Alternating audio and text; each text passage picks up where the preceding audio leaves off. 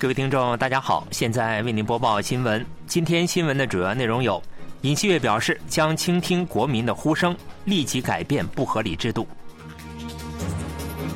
韩国统一部发布北韩人权增进综合计划；韩国政府表示将继续限制日本扇贝对韩出口。以下请听详细内容。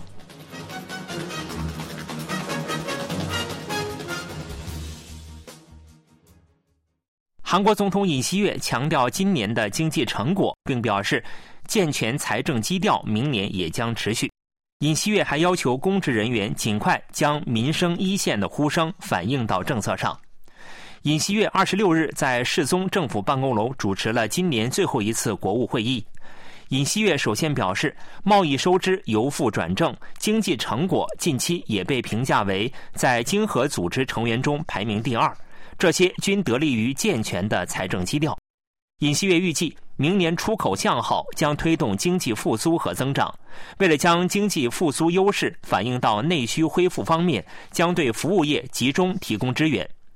尹锡悦还强调，应落实教育、劳动和年金三大改革课题和解决低生育问题。尹锡悦特别指出，低生育问题是教育和过度竞争体系的直接原因。解决低生育问题是当前之急，需要集中力量予以解决。尹锡悦还多次强调了民生稳定，并承诺将迅速执行新年预算和听取民意。尹锡悦说，将倾听国民的呼声，立即改变不合理的制度。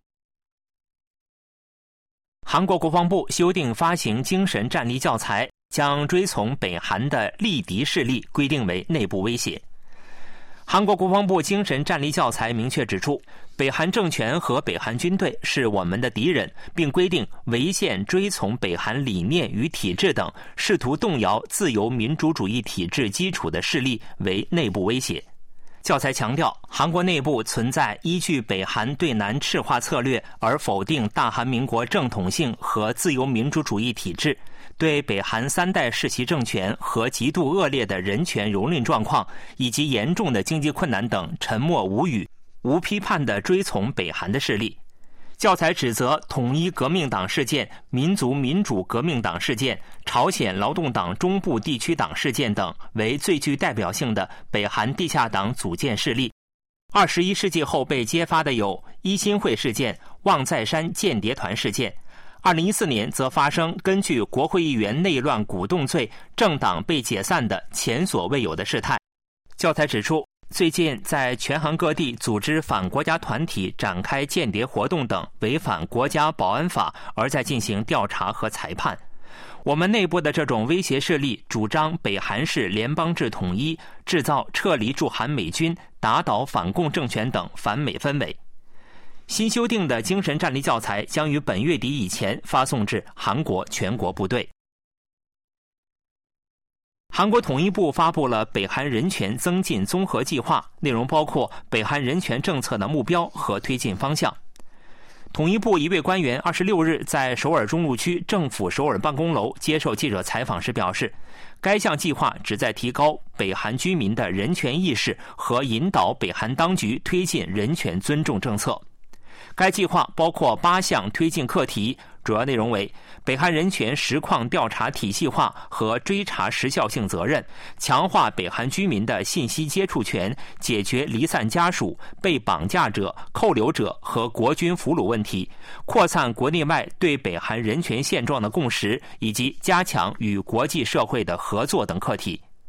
推进计划的流程分为三个阶段，包括以北韩变化为基准的今后一年、北韩开始出现变化的中期和北韩已出现很大变化的长期。在北韩人权实况调查体系化方面，今后将收集和记录北韩居民整体人权现状和具体的人权侵犯情况，并与国际社会保持合作，寻求有时效性的追查责任方案。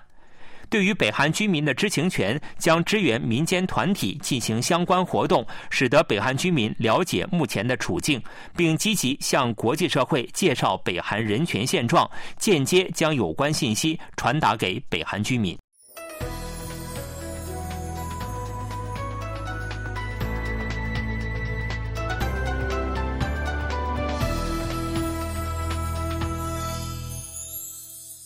KBS World Radio，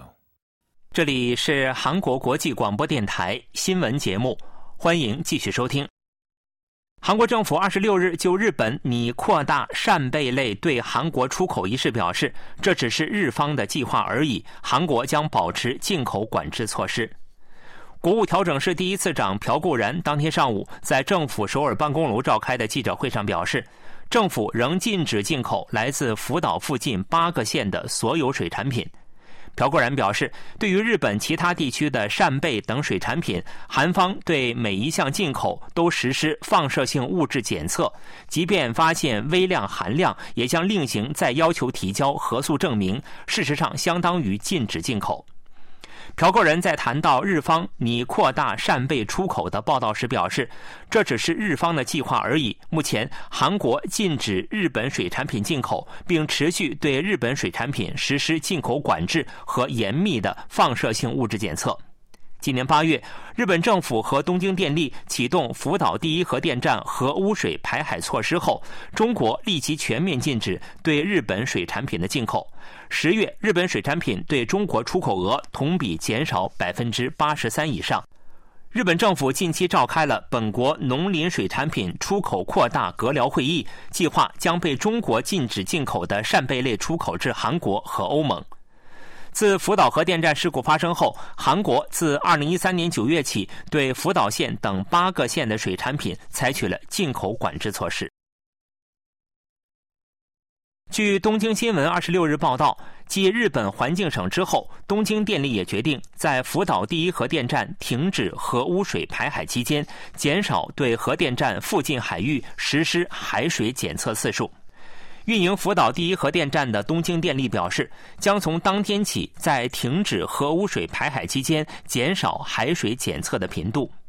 东京电力自核污水排放的2023年8月24日起，在以核电站为准的半径三公里以内的十个取样点，每天取样进行放射性物质氚浓度的检测。东京电力决定，今后在距离核电站约一公里的核污水排放口为准，在六百米以内的四个取样点，从排放核污水开始至排放结束的一周，每天检测海水；但在停止排放期间，每周检测一次。另外，对于距离排放口六百米以上的六个取样点，在核污水排放期间，每周检测两次；停止核污水排放期间，每月只检测一次。东京电力表示，改变检测次数，只在重点对排海期间实施监测。韩国科学技术信息通信部与日本政府就太空和战略技术领域的加强合作方案进行了讨论。科技部二十五日表示，该部第一次官赵成景本月二十日至二十二日访问日本，与日本内阁综合科学技术创新会议事务总长松尾宏树进行会晤。双方就国家研究机构共同研究战略技术的参与机构、研究领域和推进行程等具体事项进行了讨论。科技部表示，赵成景提议在数字、地震应对、使用后核燃料等领域保持合作。松尾宏树就此形成共识，表示将与有关部门进行磋商。双方还决定扩大磋商范围，就签署韩美日三国合作备忘录表示了同意。科技部表示，赵成景还访问了日本宇宙航空研究开发机构，与该机构高层人士就高校、研究机构间构建交流网络等加强太空科学技术方面的合作进行了讨论。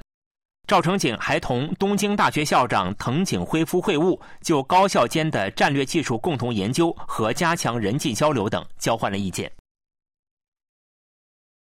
韩国行航空卫星服务即将启动，该服务将大幅改善利用 GPS 信号时产生的误差范围。国土交通部表示，韩国将从二十八日起在世界上第五个正式提供航空卫星服务。航空卫星服务是指飞机起降时使用的卫星导航系统。美国、欧洲、印度、日本等国家认识到国家位置信息产业的重要性，开发出了修正 GPS 位置信息的卫星导航增强系统，提供精准的定位信息。随着韩国型航空卫星服务的启用，GPS 的误差范围水平将从十五米大幅缩小到一米。从垂直三十三米大幅缩小到一点六米，并大幅提高了准确度。韩国从二零一四年开始，历时九年，斥资约一千二百八十亿韩元推动航空卫星服务项目。航空卫星一号于去年发射，该项目由韩国航空宇宙研究院开发，并获得航空安全技术院的认证。深受韩国民众喜爱的大熊猫福宝明年将返回中国。此举旨在国家层面保护熊猫。目前，韩国也加大对保护濒危物种的关注和努力。福宝有可爱的小短腿，它趴在树干上甜美的睡着。福宝的父亲大熊猫乐宝正在那里熟练的用手捧着竹叶吃。这是爱宝乐园养育的濒临灭绝的大熊猫家族。熊猫受到观众们的喜爱，但福宝将在明年春天返回中国。如同中国保护濒危物种，韩国也将二百八十二种动物列为濒危物种加以监管。黑熊复原和繁殖成功，明年将迎来二十周年。九十九只狐狸也在小白山适应环境和生存。重伤获救的大天鹅夫妇虽然年事已高，但最近成功产下幼崽。环境部自然保全局科长郑焕进说：“灭绝生物的数量正在增加，栖息地也有所扩大。不过，与人类的冲突也在所难免，应研讨人与动物的和谐共处之道。”新闻播送完了，是由于海峰为您播报的，感谢各位收听。